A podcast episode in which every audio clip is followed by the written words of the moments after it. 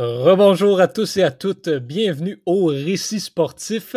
On est très heureux de vous retrouver aujourd'hui, moi-même, Johan Carrière, toujours accompagné d'Étienne Boutier et de Cheyenne Ogoyard. Bonjour à vous deux, j'espère que tout va bien. J'espère également à ceux et celles qui nous écoutent que tout va bien pour vous également. Euh, je tiens à, m'excuser aussi un petit peu là, euh, en, mon nom personnel à tous les auditeurs et auditrices pour la qualité de mon son au cours des dernières semaines. Euh, vous remarquerez peut-être que le, son de mon micro est beaucoup mieux que ce qu'il était euh, dans les derniers podcasts. J'avais des problèmes techniques, mais tout semble être revenu à la normale maintenant finalement, tu as quitté ta, sécheuse pour faire tes podcasts. Là, tu es rendu dans une autre pièce. Puis on ouais, peut Tu l'as dans la laveuse maintenant. oui, exactement. J'étais dans un aquarium avant. En fait. le son sonnait comme ça, mais c'était parce que j'étais vraiment dedans. C'était vraiment spécial. Voilà. Euh, oh, oh, ça, c'est une autre histoire. on n'embarquera pas là-dedans. Euh, pour euh, pour aujourd'hui, ben, on a encore bien sûr trois personnages à vous présenter. Euh, il y en a un que vous connaissez probablement. Il y en a un qui vous dit probablement rien.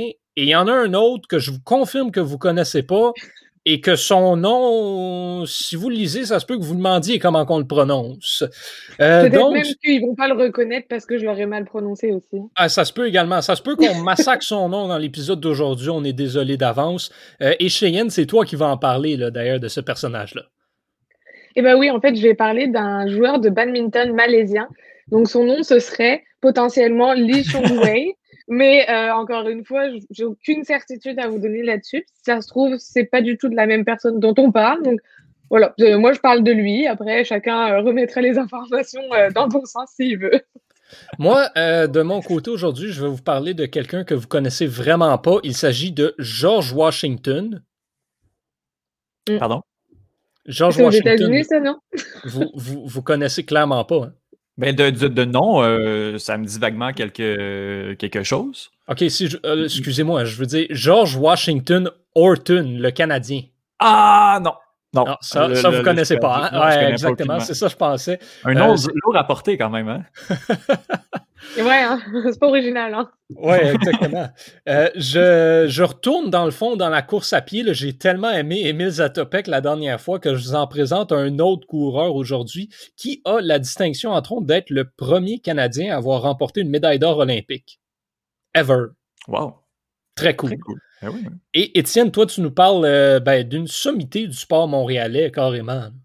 Euh, oui, un des meilleurs de, de l'histoire de, de, sa ligue, de l'histoire de son sport. C'est, c'est un de, de, mes idoles. Euh, et c'est très rare que je parle de, football américain, en fait de football canadien, euh, puisque je parle euh, d'Anthony Anthony Calvillo, qui était le corps arrière des Alouettes de Montréal pendant 16 ans, je crois et euh, qui, a, qui, qui, a, tout gagné, qui, euh, voilà, qui, qui, est un des, des, des, très, très grands de son sport. Puis j'ai hâte qu'on en apprenne peut-être un, un, petit peu plus sur lui ou de vous le faire connaître pour ceux qui ne connaissent pas.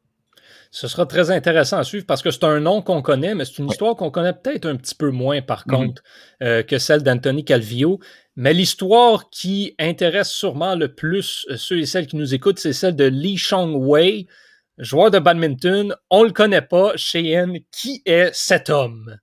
Alors en fait, je le connais pas non plus. Donc ça va être réglé. Non. En fait, c'est un, joueur de badminton, donc malaisien, comme je disais, qui est né en 1982. Euh, puis c'est parmi les plus grands noms de ce sport.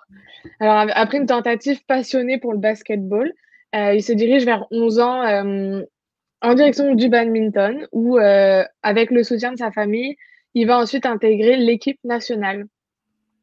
Alors, rapidement, le badminton, c'est euh, parce qu'il y a peut-être des non-initiés dans le, dans le coin. C'est, euh, je peux pas croire que je suis la seule à connaître uniquement le badminton scolaire, ok? Je suis sûre qu'il y a des gens qui connaissent pas le badminton professionnel. Alors, il y a soit donc, les simples, soit les doubles euh, et les badistes. Alors oui, on appelle ça des badistes. Euh, j'ai appris ça grâce à Wikipédia les sports de raquettes, les, joueurs, là, ils ont des, vraiment des, titres assez spéciaux. Moi, j'ai toujours ri du fait qu'un joueur de ping-pong, on appelle ça un pongiste. Oui, alors ça, je savais, mais ça me fait penser un peu à l'éponge et tout. Alors ça, c'est ça que j'ai retenu. Mais badiste, même Word, il connaît pas, il me l'a souligné comme étant une faute. Quand Word te dit que c'est une faute, c'est parce que ça va pas bien. Il faut vraiment qu'on apprenne un antidote que badiste, euh, en tout cas. Bref. Alors, euh, c'est un peu dans le même style que le tennis, pour en revenir à ça. Puis, c'est un sport olympique depuis 1992, donc c'est quand même assez récent. Et euh, ça se découpe en cinq disciplines. Donc, on a le simple homme, simple dame, double homme, double femme et mixte. Euh, puis pour la fun fact, hein, c'est le sport de raquette le plus rapide au monde. Alors, on s'entend, il n'y a pas énormément de sports de raquette non plus, mais euh, c'est quand même loin devant le tennis et le ping-pong. Et euh, le record de vitesse, pour la petite histoire, c'est un joueur malaisien. clairement, je ne prononcerai pas le nom parce que c'est encore pire que le premier. Et sa vitesse de volant est de 493 km par heure. Genre, c'est beaucoup. Ben j'ai joué au badminton pendant, euh, pendant quelques années, là, puis je veux dire, clairement, j'étais loin de ce niveau-là. Puis même à ça, je peux vous dire, pour en avoir vu, un volant de badminton, ça rentre vite. Là. Ben ça peut pas se le prendre, là. Très vite. ça fait mal quand tu te le prends dans le front, là. Quand tu sais, tu te prends une petite boule dans le front, là. Je garde cette anecdote pour un autre jour, mais. on entre au récit sportif de, du moineau dans le front de Cheyenne. Exactement, c'est mon récit sportif la prochaine fois. Donc, du coup, il va commencer à jouer de façon professionnelle en 99 et jusqu'en 2019. Encore aujourd'hui, il est détenteur du record du nombre de semaines en tête d'un classement mondial en badminton. Alors, on parle ici d'un total de 349 semaines, soit un peu plus de 6 ans en simple et 199 euh, semaines en ininterrompu, c'est-à-dire environ 4 ans. En Malaisie, où le badminton est un sport national, on l'a surnommé Datuk. Datuk, encore une fois, mon malaisien est quand même euh, assez faible. Euh, ce qu'on peut traduire par leader local, en fait. Et c'est un titre d'honneur qui se référait auparavant au roi. Puis, deuxième fun fact, autre record à savoir, en 2017, son smash est l'un des plus rapides enregistrés pour 417 km par heure. Donc, il est vraiment pas loin du grand record euh, des Guinness. En tout cas. Euh, donc, je vais faire un rapide tour d'horizon. Il aurait gagné plus d'un million de dollars en tournoi pour un total de 69 titres en simple et 26 finales perdues. Et je vais rajouter 26 finales seulement, parce que c'est vraiment pas énorme quand on considère le nombre de, de tournois qu'il a pu faire. Il a été quand même quatre fois finaliste des championnats du monde et a remporté euh, trois World Series Masters Final en simple homme. Et euh, il a aussi remporté chaque année l'Open de Malaisie de 2004 à 2014, avec exception pour, 2017, pour 2007. pardon. J'aimerais bien savoir ce qu'il faisait cette année-là, mais euh, malheureusement, les chiffres ne nous le disent pas. Et il a participé à trois JO en 2004, 2008 et 2012. Et donc, justement, en 2008, il remporte la médaille d'argent au JO de Pékin en simple homme. Et euh, parce qu'on en vient toujours euh, au même sujet dans le sport, il perd son trône en 2014 pour dopage, euh, produit ah, anti-inflammatoire essentiellement. il rentre dans la catégorie de ceux qui se sont fait avoir. Et plusieurs semaines après, le ministre de la Jeunesse et des Sports malaisien va venir à sa rescousse en affirmant qu'il aurait été soigné pour une blessure au genou avant la compétition. Et il va donc pouvoir reprendre la compétition assez rapidement. Il va donc pouvoir participer au JO de 2016. Euh, suite à sa suspension temporaire, il était quand même redescendu au 180e rang mondial, ce qui est une grosse chute pour euh, ces personnages-là. Et euh, il va donc s'appliquer à remonter.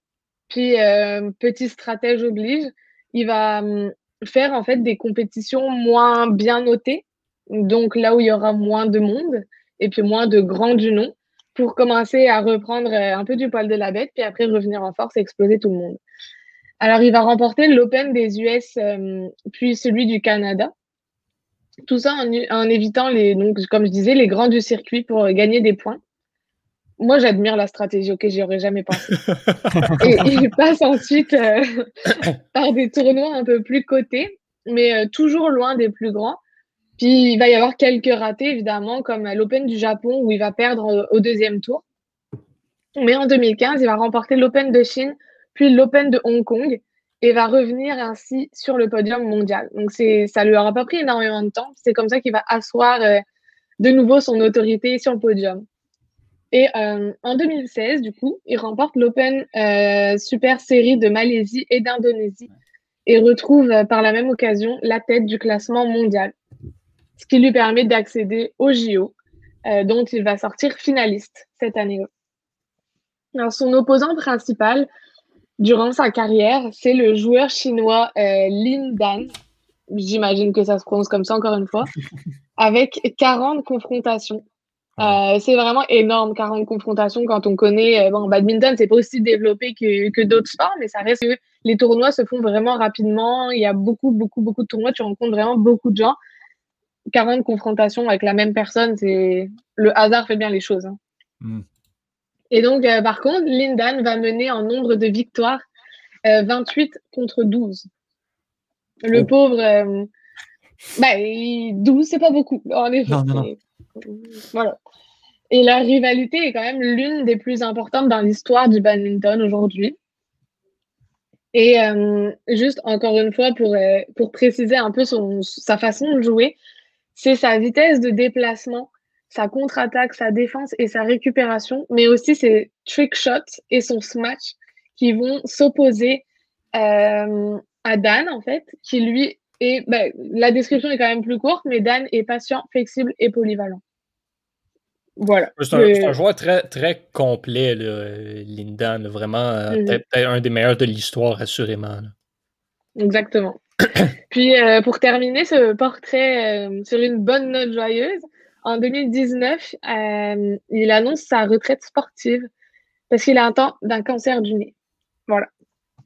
Ah. Fin de sa carrière sportive. Je, ne suis pas convaincu de comment est-ce que c'est joyeux. Ah, c'est absolument pas joyeux, mais j'ai l'impression que tous les portraits qu'on fait en ce moment se terminent par cette note-là. En tout cas, tous les miens.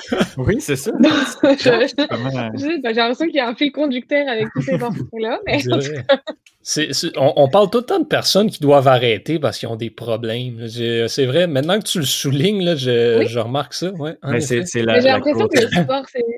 Le, sport, c'est tellement, tu t'impliques tellement dans le sport de haut niveau que ben, des blessures, tout ça, ça arrive quand même pas mal vite. Toujours plus que quand tu fais rien, en tout cas. Oui, je pense que c'est ça aussi. Puis justement, tu hypothèques tellement ton, ton, corps que ça finit par, mm. euh, par te rattraper après quelques années. Puis toutes ces histoires-là sont, sont, très tragiques, effectivement. Ah, en effet, mm.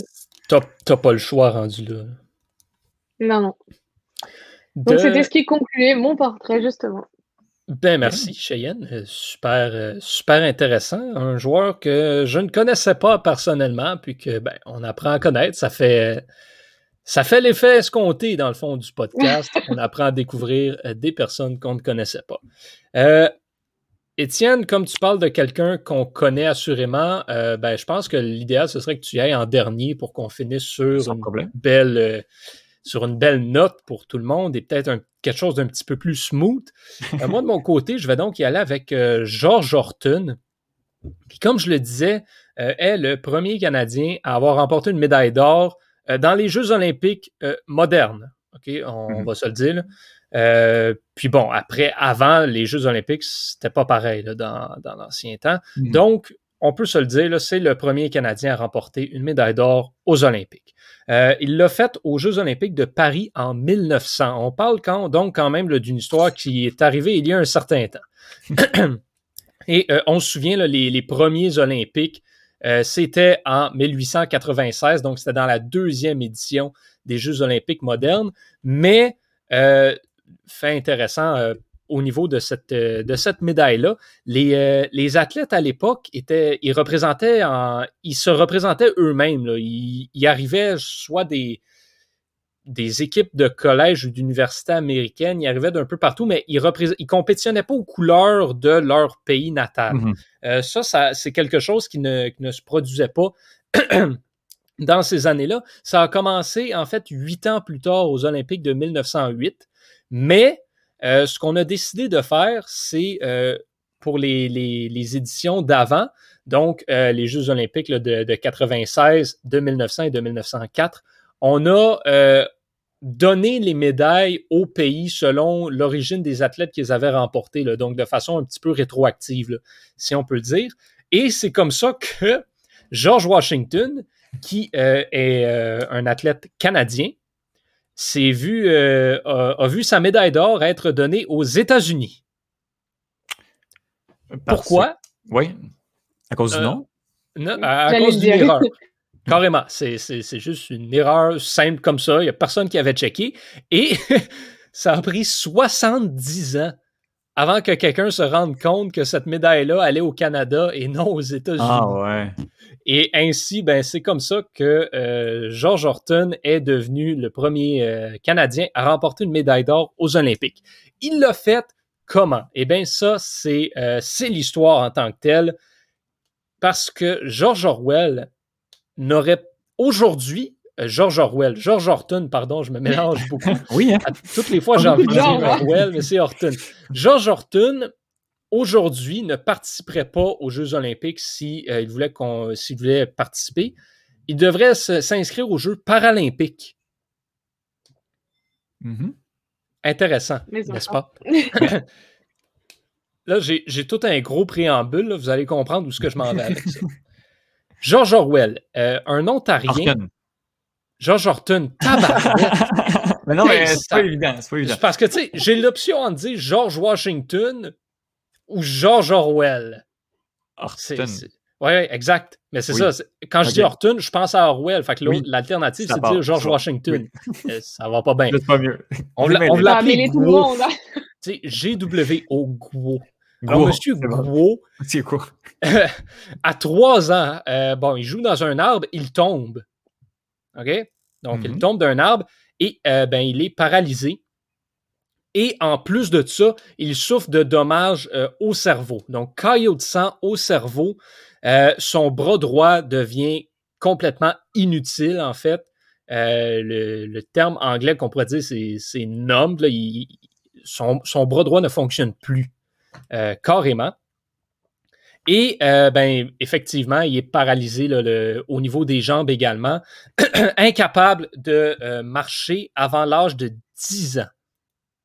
Wow. On s'entend que généralement, la personne, l'humain moyen est capable de courir rendu à genre un an et demi, là. Mhm. peut-être deux ans, mettons Ouais. trois, trois Ouais, ans ouais. pour la limite. présomptueux à un an et demi. Ouais, j'exagère peut-être un petit peu. là. On, on comprend l'idée quand même. Mais tu rendu à l'âge où il est tombé d'un arbre, l'humain moyen est capable de courir. Mhm. Lui, ben, il recommence à zéro et c'est à 10 ans qu'il est capable de marcher. Là, on ne parle pas de courir encore. Il est capable de marcher. Et à 12 ans, il réussit finalement là, à courir, à être euh, mobile, à pouvoir se déplacer, entre guillemets, normalement. Euh, ensuite, bon, il s'en va, euh, va étudier à l'Université de Toronto. Euh, c'est un bon élève et un pas pire athlète quand même, malgré le fait qu'il a, euh, qu'il a seulement, c'est à 12 ans, en fait, qu'il a pu commencer à courir pour de vrai. Euh, si bien qu'il reçoit une bourse à l'Université de la, Pen- de la Pennsylvanie pour euh, aller compétitionner euh, sur, les, euh, sur la course à pied dans les distances euh, quand même plus longues. là. Donc, on parle pas d'un parle pas d'un, sprint, là, mais on parle, de, on parle des distances qu'on peut qualifier comme étant moyennes. Euh, donc, c'est pas le c'est pas le 5 km, mais c'est pas le 100 mètres non plus. là. Donc, ça va être des 1 des 2 km, par exemple. Ou bon, dans ce cas-là, c'était, c'était les 1000, vu qu'il était euh, aux États-Unis. Donc, c'est 1000, 2000, euh, 3000 environ. Euh, et qu'est-ce qu'il va faire ensuite? Ben, il va compétitionner pour l'Université de la Pennsylvanie. Gardons en tête qu'à l'époque, comme euh, je le mentionnais, les athlètes ne compétitionnaient pas pour leur pays. Ils compétitionnaient, lui, il représentait, c'était George Horton de l'Université de la Pennsylvanie. C'était ça qu'il faisait. Il est allé remporter 17 titres nationaux différents dans les compétitions euh, des États-Unis. Puis ensuite, ben, il est allé au Canada, puis il en a remporté sept autres. Ça en dit beaucoup sur le personnage qui était considéré comme un des meilleurs coureurs du monde à l'époque, euh, ce qui n'est pas rien. il y a également, parce que c'est pas assez là, de, de gagner aux États-Unis et au Canada, il est allé chercher un titre national au Royaume-Uni aussi. Parce que rendu là, ben, pourquoi ne pas asseoir sa domination sur le monde au complet? Euh, le, le championnat américain du, euh, du 1000, donc il y a le 1000, la, distance. il l'a remporté six fois et il a également remporté une, une compétition qu'on appelle le, le, Steeple Chase, qui est une course de entre, entre 2000 et 3000 mètres. C'est une course à obstacles. Donc, c'est quelque chose d'assez différent comme, comme compétition. Il l'a remporté euh, sept fois, la, course sur une distance de, deux, euh, de 2000. Et en plus de ça, parce que la course à pied régulière, la course à obstacles, puis tout le monde, c'était pas assez. Ah ben, il a gagné le cross-country deux fois aussi. Euh, une fois sur 5000 et une fois sur 10 000. Donc, même s'il courait des distances moyennes, il était capable aussi d'aller courir sur des longues distances. euh, fait intéressant, il a euh, détenu pendant 42 ans le record sur une distance de 1000 à, à l'Université de Toronto. Aujourd'hui, ces records-là ont été battus, mais c'est totalement normal parce que les records de l'époque sont loin des records d'aujourd'hui. On le sait, avec l'équipement puis l'entraînement, euh, c'est vraiment... Euh, c'est pas au même niveau du tout. Puis mm-hmm. le, temps qu'il ferait, ben, aujourd'hui, ce serait pas un, excellent temps. mais finalement, euh, avec toutes ces, euh, tout ce beau palmarès-là, il finit par rentrer euh, aux Olympiques, par se qualifier pour les Olympiques de 1900. Et bon, ben, c'est là qu'il va remporter sa médaille d'or enfin, d'où ce qu'il va compétitionner premièrement dans la compétition du 400 mètres haies. Parce que c'était encore une fois, pas assez de compétitionner dans une course à obstacles, dans une course ordinaire, dans le cross-country, euh, d'aller compétitionner dans d'autres pays. Non, il fallait que monsieur court le 400 mètres est en plus. C'était probablement la seule affaire qui avait pas encore, dans laquelle il n'avait pas encore gagné. Et euh, bon, ben finalement, c'est ça qu'il a fait. Il a été compétitionné dans le 400 mètres est. Et euh, bon, ben, c'est là finalement qu'il a, euh, qu'il a pu le faire, euh, faire son nom. Il a gagné la médaille de bronze dans cet événement-là. Donc là, on n'est pas encore rendu à la médaille d'or, mais quand même, une médaille olympique dans une compétition comme ça, c'est pas rien. Et surtout que le Canada n'avait jamais gagné de médaille à ce moment-là. Ensuite, ben, aux Olympiques, il y avait là, il y a d'autres compétitions notamment, et la, la, course à obstacles qui courait, ben, c'était une discipline olympique euh, à l'époque. Et euh, c'est là qu'a été remportée la médaille d'or dans celle de 2500 euh, mètres, donc 2,5 km. Donc là, il faut faire la conversion 1000 km un petit peu. Ça revient presque au même, on va se le dire. Mais c'est avec ça. C'est avec ça qu'a été gagnée la médaille d'or. Aujourd'hui, c'est une discipline qui n'existe plus, qui, qui, ne se il n'y a plus de compétition de steeplechase à l'international, euh, ni même aux Olympiques. Euh, mais c'est quand même la, discipline dans laquelle il a excellé le plus au cours de sa carrière et sa médaille d'or a été la, la, preuve de ça. Ça, c'est ce qui fait la première partie de l'histoire de George Horton. Parce qu'il y en a une deuxième. Vous connaissez tous le hockey sur glace, n'est-ce pas? Oui.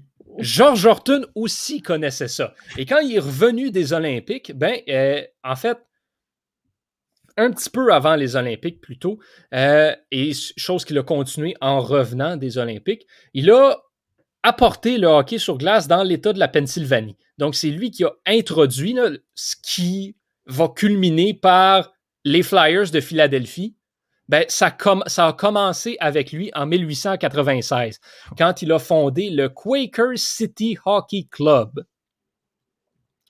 Euh, ben, oui, euh, on vous rappelle qu'il euh, y a déjà un club de hockey professionnel qui était les Quakers de Philadelphie avant que les Flyers prennent la place du, cette, cette année-là. Il a été coach, il a été propriétaire euh, il a formé des équipes de hockey à travers la Pennsylvanie. Il est également revenu à Toronto. Il a formé la première équipe de hockey de l'Université de Toronto. Et donc, ça a été vraiment un des pères fondateurs du hockey sur glace en Amérique du Nord. On l'oublie beaucoup parce qu'il n'a pas eu de, lien avec la fondation de la Ligue nationale de hockey, mais c'est quand même un de ceux qui a permis d'implanter le sport tant aux États-Unis euh, qu'au Canada. Son histoire, lui, ben, elle n'est pas, elle ne se termine pas tragiquement en fait. C'est pas, c'est pas un athlète qui va décéder de cause de cause tragique ou de cancer ou de blessure reliée à la compétition. Euh, et en fait, ben, son histoire, comment est-ce qu'elle va se terminer? C'est qu'il va être introduit là, dans, le, dans le, temple de la renommée des, euh, de l'olympisme canadien. Euh, c'est, quelque chose qu'il va réussir à faire là, dans, les années, dans les années 1920, je crois, si, si mes notes sont correctes. Euh, et il va également être introduit dans le temps de la renommée des sports de l'Université de Toronto et de l'Université de la Pennsylvanie en raison de son énorme contribution, notamment avec le hockey sur glace. Et si vous voulez plus de détails à son sujet, bien en 2019, il y a un, ouvrage qui a été publié qui s'appelle The Greatest Athlete You've Never Heard of. Donc, le plus grand athlète dont vous n'avez jamais entendu parler, c'est l'histoire de George Washington Horton, euh, qui, comme je le rappelle, premier Canadien à avoir remporté une médaille d'or aux Olympiques. Une belle histoire euh, quand même là, qui, euh, pour, pour ce monsieur. Oh, très, très cool. Mais euh, juste pour comprendre, les, les, médailles ont été attribuées au pays comme rétroactivement plusieurs années plus tard? Ben, en fait, c'est que euh, ce qui s'est passé, c'est que, mettons, pour les Olympiques, jusqu'en 1908, les athlètes compétitionnaient, ils gagnaient la médaille d'or. Donc là, mettons, la médaille d'or dans la course à obstacles de 2000, 2500 mètres, c'était George Horton de l'Université de la Pennsylvanie qui l'avait gagné. Mm-hmm.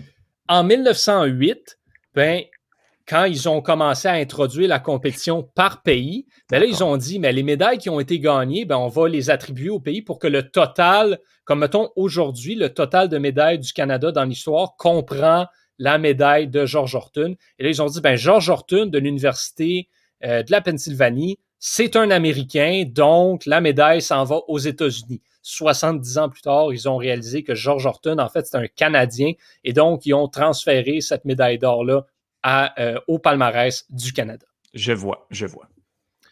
Euh, donc, euh, ben, merci d'avoir écouté cette belle histoire de la course à pied. Je vais peut-être. Ouais, c'est ça. bon, Anthony Calvillo. Oui. Ben oui. On connaît le nom, on connaît peut-être moins l'histoire. Ben en fait, Johan, tu connais le nom. Cheyenne, connais-tu? As-tu déjà entendu le nom d'Anthony Calvillo? Absolument pas. voilà, c'est pour ça que, je suis là. Puis Johan, toi, t'es né en, en 2005, c'est ça? Oui, c'est ça. C'est pour, ça que je suis plus jeune que mon frère et à l'université. Je suis vraiment un, big brain. Non, non, mais dans, le sens où, euh, tu sais, bon, tu es, quand même assez jeune.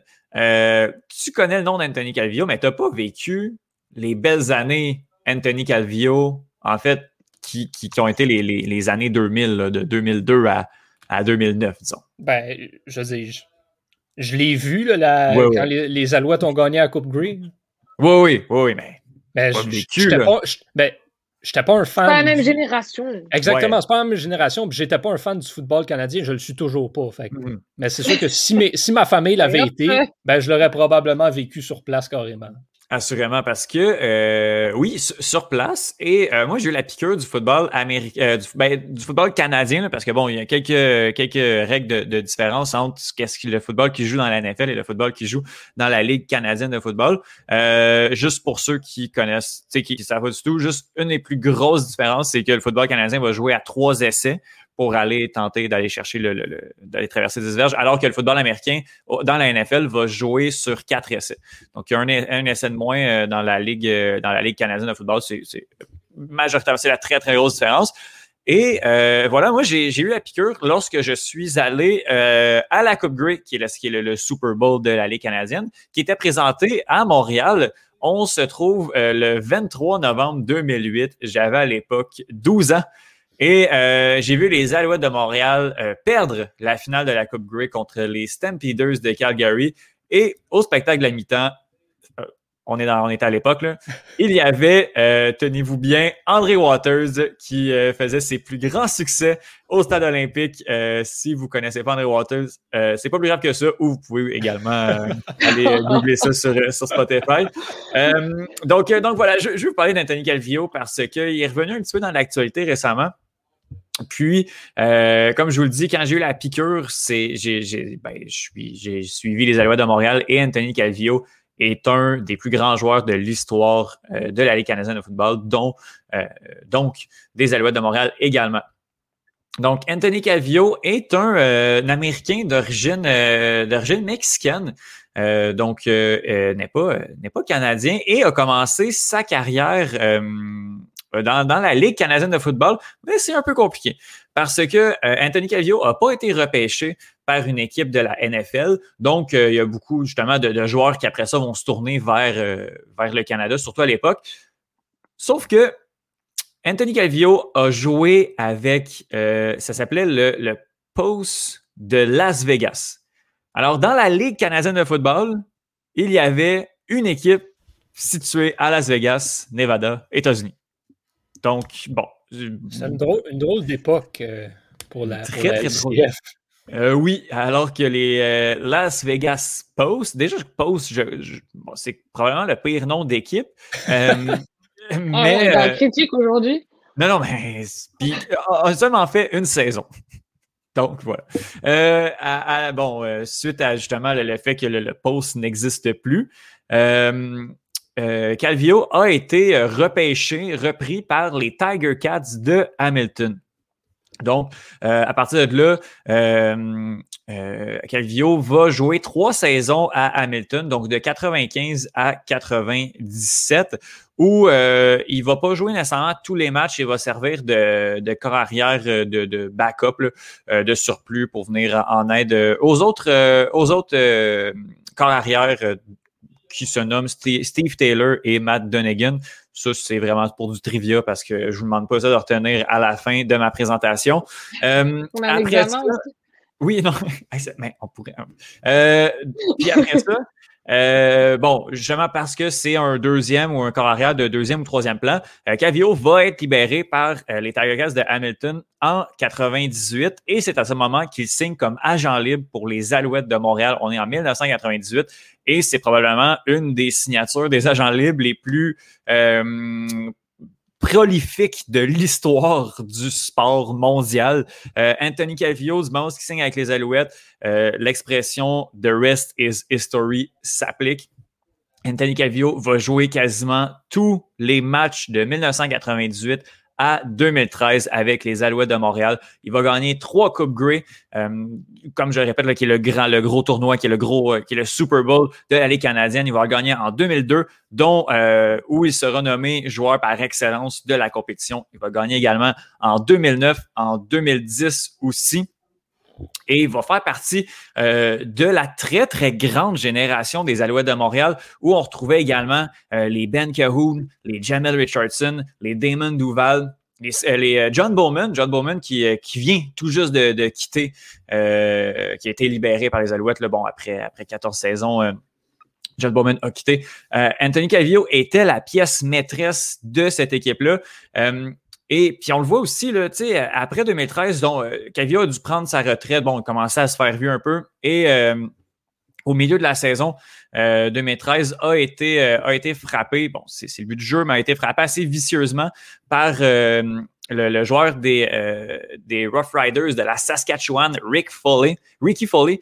Et à partir de là, euh, c'était au milieu de la saison 2013. Anthony Cavio a manqué le, reste des matchs et a décidé de prendre sa retraite au début de l'année 2014. Euh, Puis après 2014, les Alouettes de Montréal en ont énormément arraché.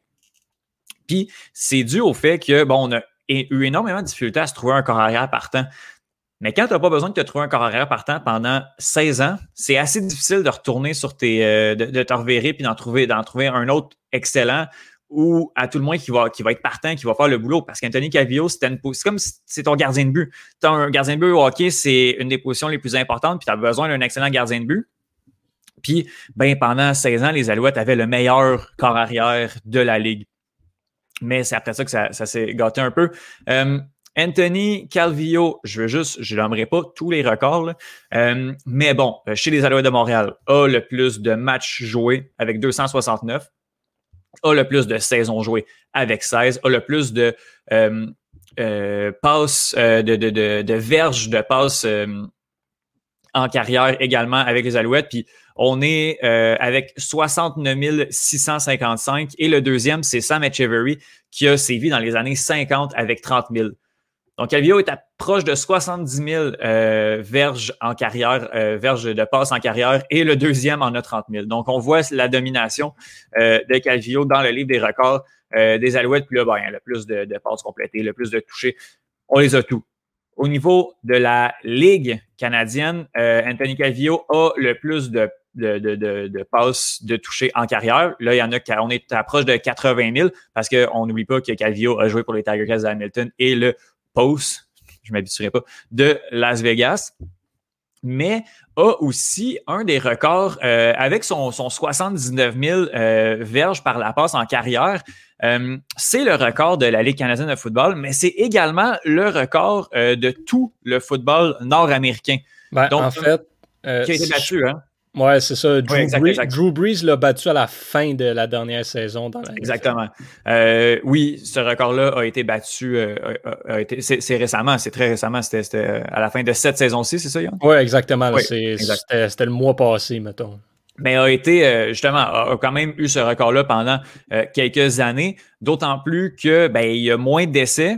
Euh, au, football, euh, au football canadien. Donc, moins de. de faut, faut, y aller plus rapidement. On a peut-être moins de chance offensivement. Euh, ben, Anthony Gavio a réussi à avoir ce, record-là pendant, pendant plusieurs années. Donc, je le répète, il a été joueur par excellence du match, match de la Coupe Grey en 2009, a été un élément, a été intronisé au temple de la renommée du football canadien en 2017 je vous l'ai dit, Anthony Cavio a pris sa retraite en janvier 2014. Eh bien, en octobre 2014, son numéro 13 était retiré. Donc, ça a vraiment pas pris de temps. Habituellement, si on prend l'exemple du, Canadien de Montréal, ça peut prendre 20 euh, ans, euh, au moins 20 ans, en fait, avant qu'un que le numéro d'un joueur soit retiré. Ben, celui de euh, Anthony Cavio avait pris sa retraite. Puis, à mon avis, la, décision était déjà prise. Puis, la date du, du, retrait du chandail était déjà, était déjà fixée. Puis, pour moi, euh, les Alouettes de Montréal, ça représente la finale de la Coupe Grey euh, de 2000, 2009. Euh, oui, voilà, entre les Alouettes de Montréal et les Rough Riders de la Saskatchewan. Johan, tu me diras si l'issue du match te rappelle quelque chose. Je vais juste la raconter rapidement. ça allait pas bien pour les Alouettes. Est en voie de perdre une deuxième finale consécutive avec la finale de, de, de l'année d'avant, 2008. Et on est au quatrième quart, il reste 15 minutes au match et c'est 27 à 11 pour les Rough Riders de la Saskatchewan. 27 à 11. C'est une catastrophe cette rencontre-là. Puis, euh, un peu euh, miraculeusement, euh, les Alouettes réussissent à, créer des revirements. Je me rappelle notamment, je crois que c'était une interception d'Étienne Boulay qui avait un peu, qui avait un peu allumé le tout. et bon, Première passe de toucher, c'est 27-19 euh, pour les Rough Riders de la, Saskatchewan. Un autre passe de toucher, c'est 27-25 pour les Rough Riders de la Saskatchewan. Il reste 1 minute 30. 1 minute 45 en fait. Après 1 minute 45, deux points d'écart. On se dit que le match peut être quand même scellé pour les, euh, les Rough Riders de la Saskatchewan. Finalement, les Alouettes réussissent à créer un autre revirement et il reste 5 secondes à la rencontre. Et euh, les Alouettes ont peut-être, euh, je crois que c'est un petit 40, un, ben non, un gros 45 verges de beauté. Si on réussit le beauté du côté des Alouettes de Montréal, on va gagner le match. Euh, si on le rate, ben on perd le match et c'est les Rough Riders de la Saskatchewan qui remportent la Coupe Grey. le botteur Damon Duval se lance un peu rapidement, rate son beauté. Alors on se dit, les Alouettes ont perdu. Mais non, il y avait un, un drapeau de pénalité qui avait été lancé sur le terrain parce que les Rough Riders de Saskatchewan avaient un joueur de plus sur le terrain. Puis ça, le botteur l'avait vu, puis c'est pour ça qu'il a décidé de botter très rapidement. Et euh, une pénalité pour trop de joueurs sur le terrain amène une, euh, pénalité de 10 verges. Donc, les Alouettes de Montréal ont avancé de 10 verges et c'était la distance nécessaire pour que le botteur Damon Duval fasse un botté euh, quasiment assuré de réussite. Euh, et c'est ce qu'il a fait, a réussi à botter. Et à 5 secondes de la fin, les Alouettes de Montréal ont remporté la Coupe Grey en 2009. J'avais 13 ans, j'étais debout sur mon, euh, sur mon divan, j'étais en train de tweeter. C'était, je pense, une des plus grandes remontées euh, de l'histoire de, de, la Coupe Grey. C'était vraiment un beau moment. Puis, bon, n'eût été du talent d'Anthony Calvio puis de sa capacité à Garder son sang-froid également, euh, les Alouettes de Montréal n'auraient jamais réussi à se rendre, à se rendre aussi loin. Donc, euh, énorme carrière de joueur pour Anthony Calvillo. Et bon, par la suite, a rapidement, a rapidement eu un, poste d'entraîneur chez les Alouettes de Montréal. C'est un gars qui fait partie de la maison a été le coach des, des receveurs, le, le, le, coordonnateur offensif et le coach des corps arrière de 2015 à 2017. Euh, après ça, mon cœur s'est brisé lorsqu'il a quitté pour aller euh, chez les Argonauts de Toronto euh, en 2018 pour devenir l'entraîneur des, des corps arrière. Et depuis deux ans, depuis 2019, il est retourné à Montréal. Je crois que Montréal, c'est sa ville d'adoption, c'est sa ville, ouais, sa ville d'adoption. il est, il est maintenant chez les Carabins de l'Université de Montréal comme entraîneur, entraîneur adjoint. et c'est le, coordonnateur offensif et l'entraîneur des corps arrière. Je vous cacherai pas, c'est vraiment une question de temps avant qu'Anthony Calvillo revienne chez les Alouettes de Montréal comme entraîneur-chef de l'équipe. Ça ne m'étonnerait pas que ça arrive. Je pense qu'il peut aller faire ses dents chez les Carabins de Montréal, euh, de l'Université de Montréal pour l'instant. Il le fait très bien, mais euh, d'ici quelques années, c'est sûr qu'on va réentendre Anthony Calvillo comme faisant partie il fait partie des meubles des Alouettes de Montréal. Puis, bon, la semaine dernière, a été nommé ambassadeur de l'équipe. Son ambassadeur, c'est un poste qui est très, euh, bon, qui est très symbolique. Il va représenter l'équipe dans quelques, dans quelques activités. Donc, il est encore dans la maison, même si, bon, il n'est pas officiellement, mais on voit, on, connaît la parenté là, entre les Carabins de l'Université de Montréal et les Alouettes de Montréal. Donc, euh, voilà. je voulais vous parler d'Anthony Calvillo, qui est un énorme corps arrière, qui, est un, qui semble être un bon être humain aussi. Euh, des fois, il y a, ces, de, ces sportifs, de ces athlètes ben, que je connais pas personnellement, mais qui, qui semblent être quelqu'un de, très, très, très euh, gentil. J'ai pas d'histoire euh, triste sur sa fin de carrière. puis je pense quand même sa carrière d'entraîneur, on va en entendre encore beaucoup. on va en entendre encore beaucoup parler d'Anthony Calvillo dans les prochaines années et j'espère en très bien. C'est lui, les Alouettes de Montréal. c'est pas compliqué. la, franchise, c'est ça. Un petit peu comme. Euh, ça, me fait penser à. Euh, oui, mettons, aujourd'hui, il y a plus de stars tout, mais Mario Lemieux avec les Penguins de Pittsburgh, qui a mhm. rejoint l'équipe, qui les a remis sur la map, qui a sauvé la franchise trois fois en devenant le propriétaire de l'équipe et tout. Euh, c'est des athlètes comme ça qui sont. Le, quand tu penses au nom de l'équipe, tu penses à ces gars-là eh instantanément, même si ça fait des années qu'ils jouent plus. C'est le genre d'héritage que va laisser Anthony Calvino. Oui, puis honnêtement, hier, j'ai regardé encore une fois la rencontre euh, de la Coupe Grey 2009. Euh, c'est tout simplement incroyable tout ce qui s'est passé.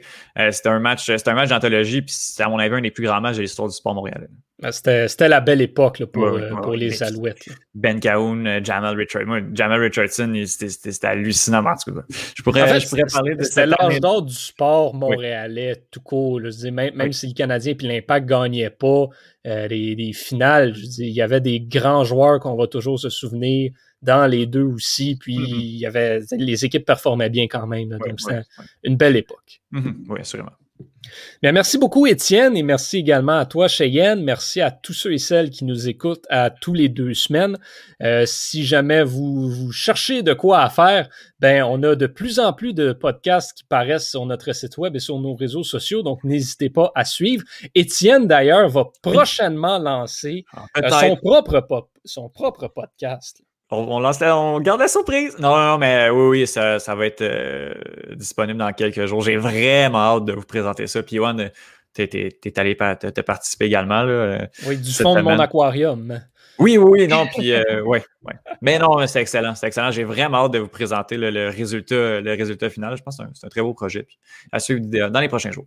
Ben, on a très hâte d'entendre ça, puis on vous invite aussi à suivre nos nouveaux podcasts, euh, La ligne de mêlée et Banquet à deux, qui sont désormais disponibles sur notre site web. Et on publie des articles presque à tous les jours également, donc n'hésitez pas à nous suivre sur les réseaux sociaux et à consulter le site web leclubécole.com. Je suis Yohan Carrière et on se donne rendez-vous dans deux semaines. Portez-vous bien.